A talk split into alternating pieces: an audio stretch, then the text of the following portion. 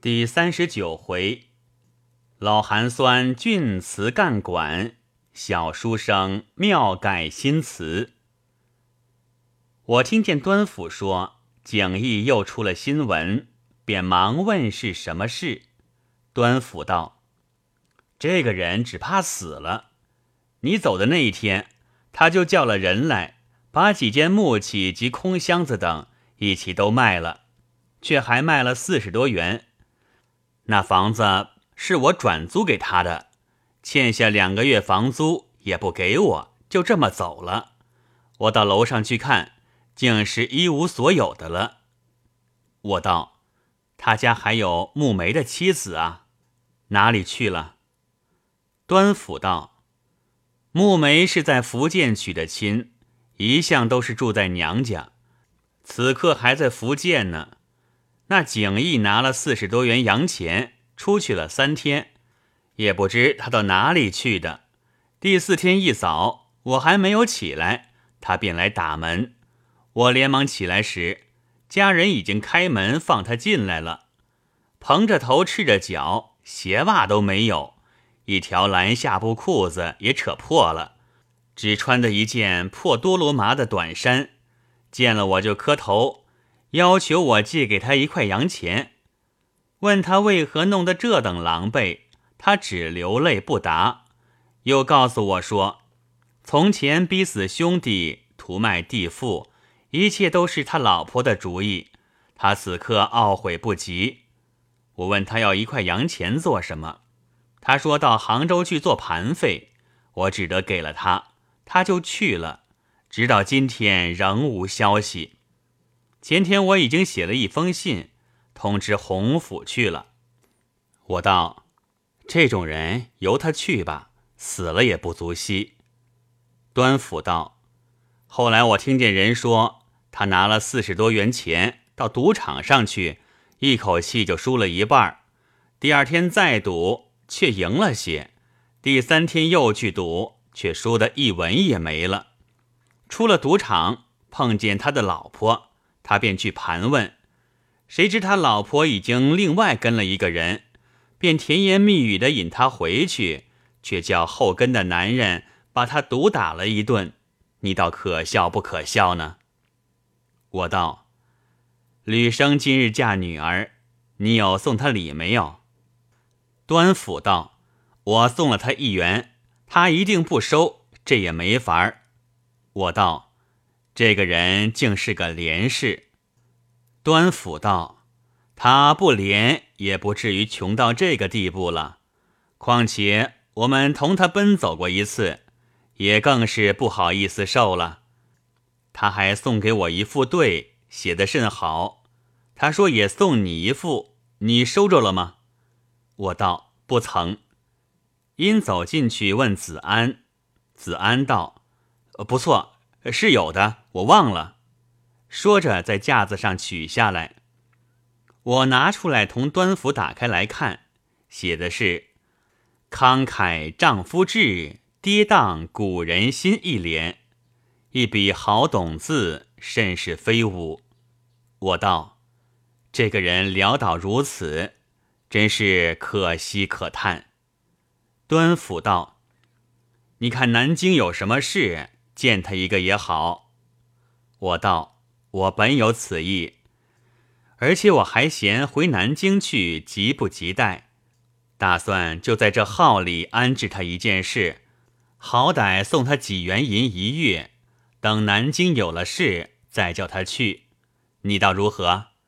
端府道这更好了。当下又谈了一会儿，端府辞了去。我封了四元洋银贺仪，叫出店的送到吕生那里去。一会儿仍旧拿了回来，说他一定不肯收。子安笑道：“这个人倒穷的硬直。”我道：“可知道不硬直的人就不穷了？”子安道：“这又不然，难道有钱的人便都是不硬直的吗？”我道。不是如此说，就是富翁也未尝没有硬直的。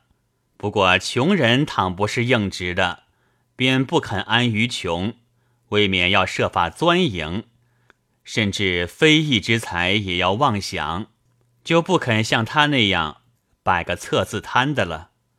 当下歇过一宿，次日我便去访吕生，怪他昨日不肯受礼。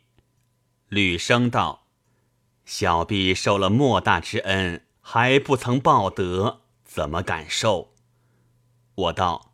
这些事还提他做什么？我此刻倒想带你弄个管地，只是我到南京去，不知几时才有机会。不如先奉驱到小号去暂住几时，就请帮忙办理往来书信。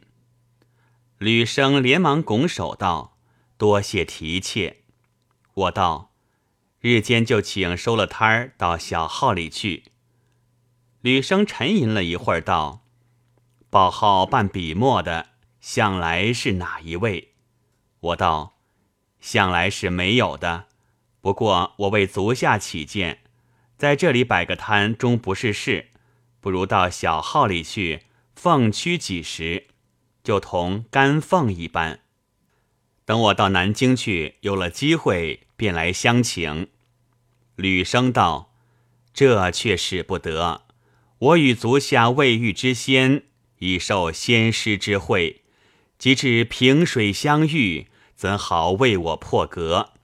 况且生意中的事情与官场截然两路，断不能多立名目，以致服费。岂可为我开了此端？这个断不敢领教。如蒙见爱，请随处代为留心，代谋一席，那就受惠不浅了。我道：“如此说，就同我一起到南京去谋事如何？”吕生道：“好虽好，只是设卷无可安顿，每日就靠我混几文回去开销，一时怎撇得下呢？”我道：“这不要紧，在我这里先拿点钱安家便是。”吕生道：“足下盛情美意，真是令人感激无地。”但我向来非义不取，无功不受。此刻便算借了尊款安家，万一到南京去谋不着事，将何以偿还呢？还是求足下听我自辩的好。如果有了机会，请写个信来，我接了信就料理启程。我听了他一番话，不觉暗暗嗟叹。天下竟有如此清洁的人，真是可敬。只得辞了他出来，顺路去看端府。端府也是十分叹息道：“不料风尘中有此等气节之人，你到南京一定要待他设法，不可失此朋友。不知你几时动身？”我道：“打算今夜就走。”在苏州就接了南京信，叫快点回去，说还有事，正不知是什么事。说话时，有人来诊脉，我就辞了回去。是夜赴了轮船动身，第三天一早到了南京，我便叫挑夫挑了行李上岸，骑马进城，先到里面见过吴老太太及季之夫人。老太太道：“你回来了，辛苦了，身子好吗？我惦记你的很呢。”我道：“托干娘的福，一路都好。”老太太道：“你见过娘没有？”我道：“还没有呢。”老太太道：“好孩子，快去吧，你娘念你的很。你回来了，怎么不先见娘，却先来见我？”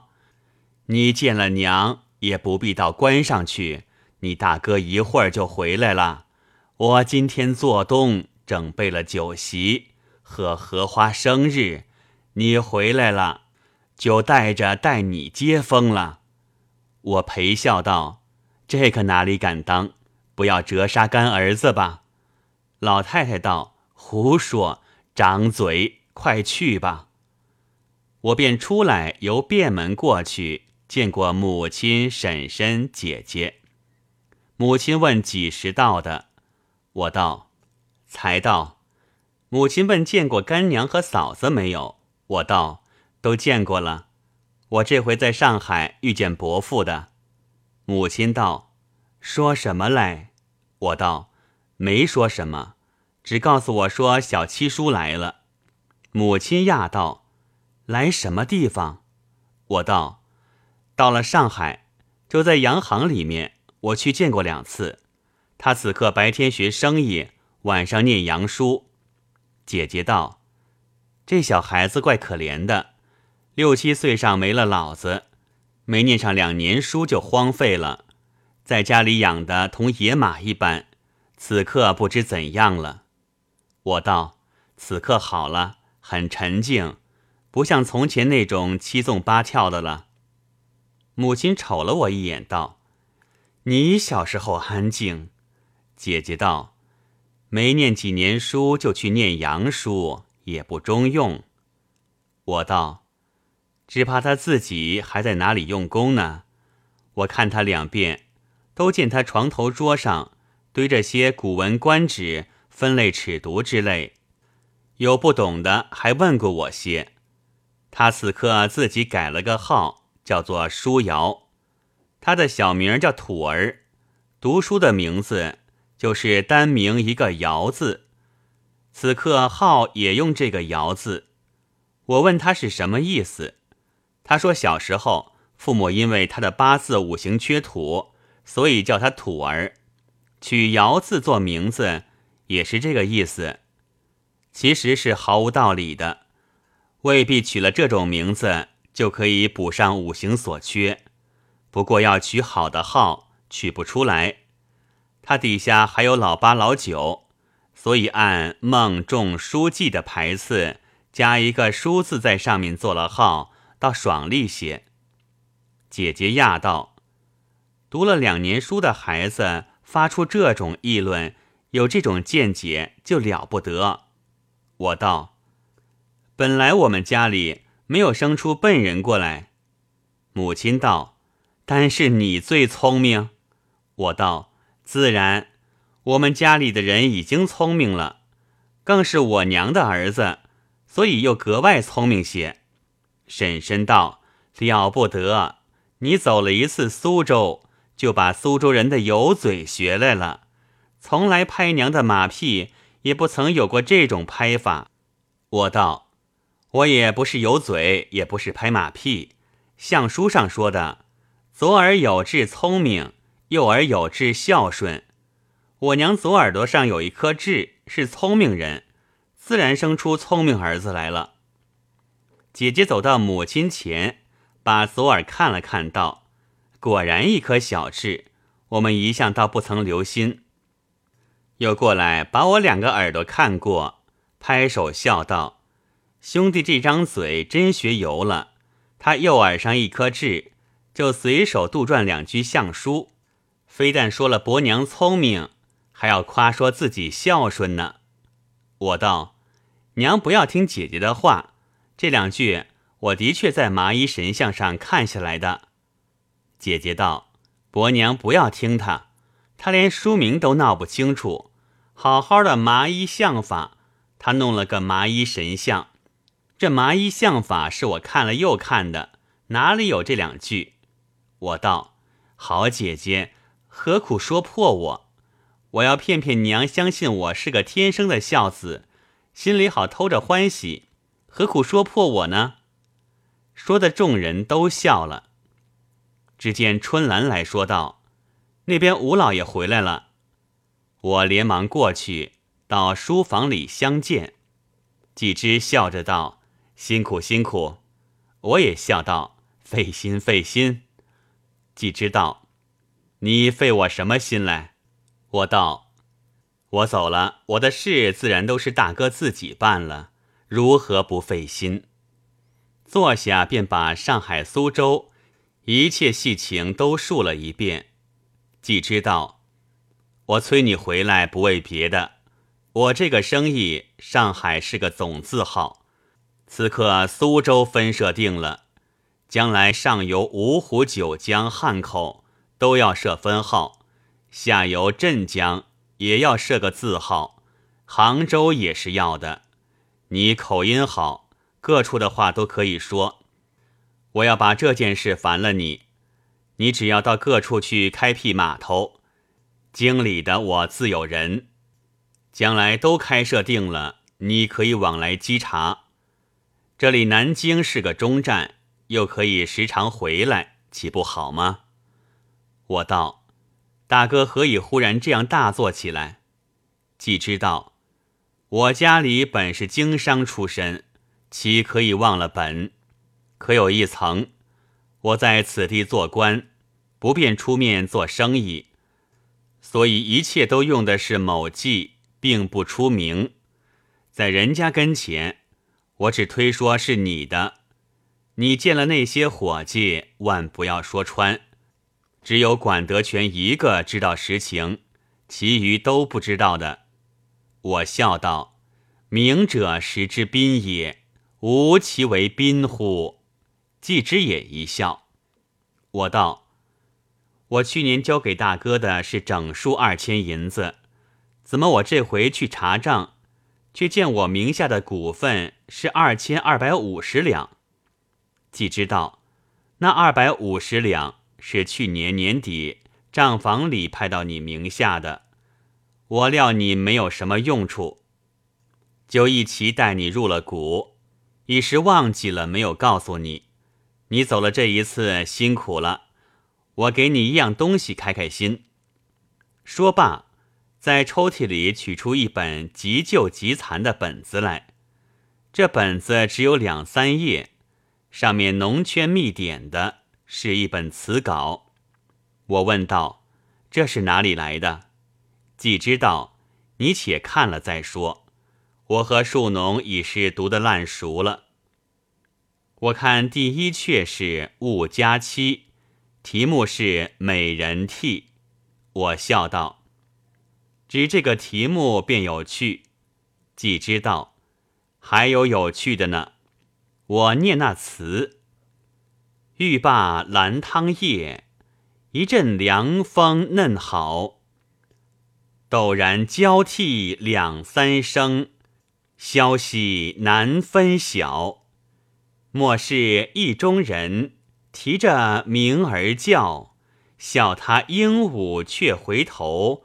错到农家脑，我道这倒亏他着想。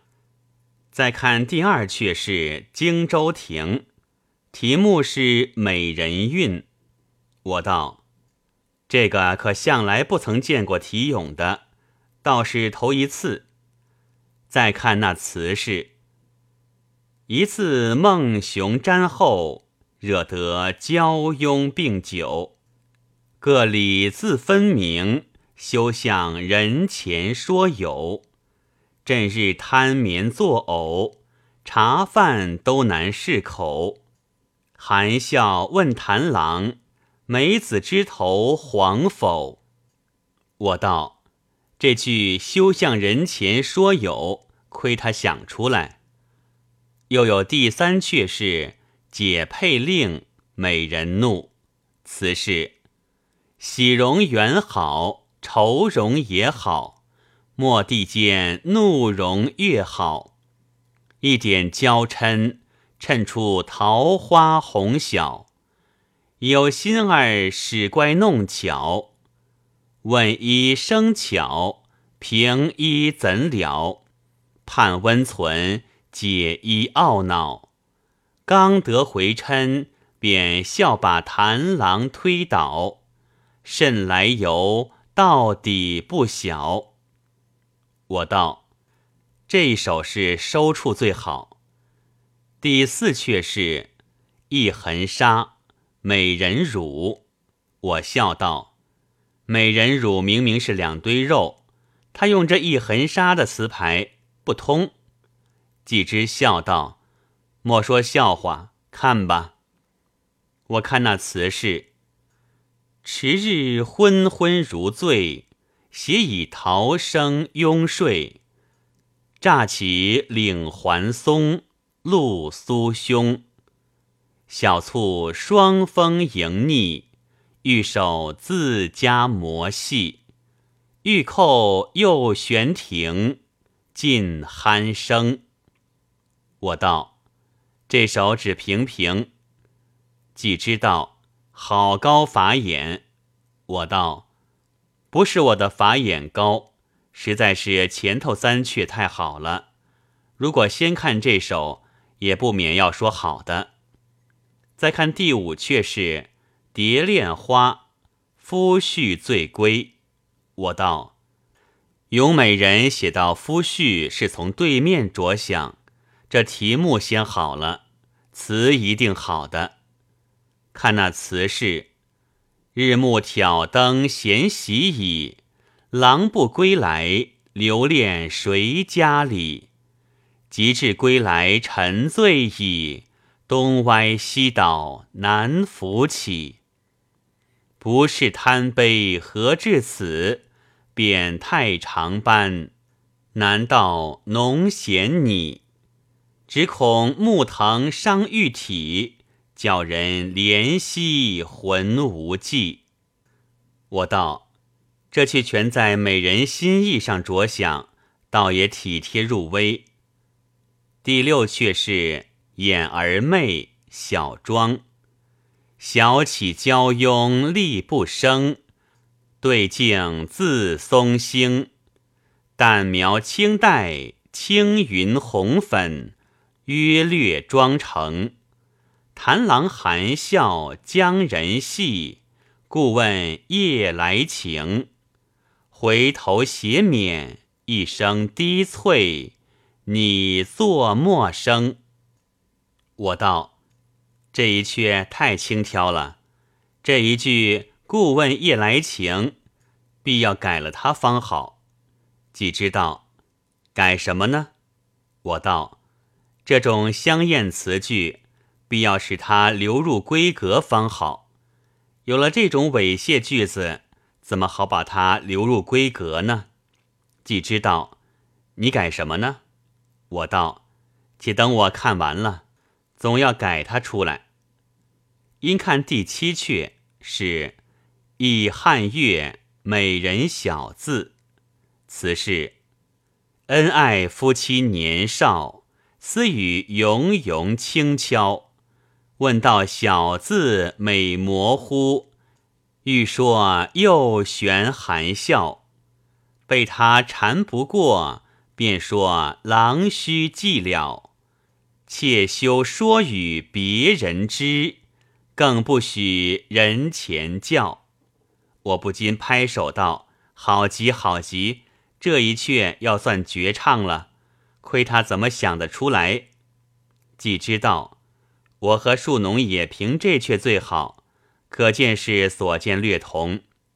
我道：我看了这一阙，连那顾问夜来情也改着了。既知道改什么？我道：改个巧地换芳名不好吗？